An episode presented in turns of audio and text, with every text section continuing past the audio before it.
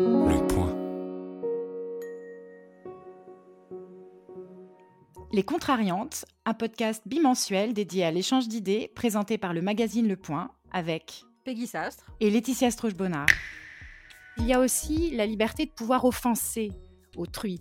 Euh, et ça, c'est très important. Alors, ça semble peut-être un peu choquant de dire ça, euh, mais, mais, je pense que euh, sans liberté d'offenser, il n'y a pas de liberté d'expression. Parce qu'en fait, quand on s'exprime, il y a toujours la potentialité que quelqu'un, quelque part, soit vexé. en fait, il n'y a pas de pensée sans gêne. C'est aussi pour ça qu'on a voulu appeler ce podcast les contrariants. C'est toute la tradition des contrariens ou des contrariants. C'est vraiment penser contre soi-même et c'est effectivement prendre le risque d'être d'être choqué. Euh, euh, d'avoir mal, de se remettre en question. Mais euh, nous évoluons toutes les deux dans une sphère qui se veut intellectuelle et en fait qui ne réfléchit pas, qui ne pense pas les problèmes avec sincérité et honnêteté.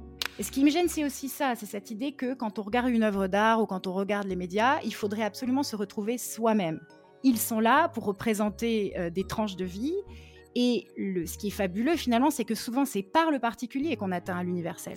Il n'y a, pas de progrès possible de la pensée sans ce malaise. Si, si, si, euh, si euh, tout est, si tout est bien, euh, comme on dit aujourd'hui, tout est bien safe, on n'avance pas, on reste entre soi. on est, on, est très tout le monde est d'accord, personne ne se gêne, mais quand il y a le, le, rappel à la réalité, comme par exemple l'élection de Donald Trump, tout le monde finit dans son lit à pleurer. Quoi. Elle est contrariante, le podcast des idées élevées en liberté, présenté par le magazine Le Point, à retrouver toutes les deux semaines sur lepoint.fr, Apple Podcast, Spotify, Deezer et Google Podcast. Le Point.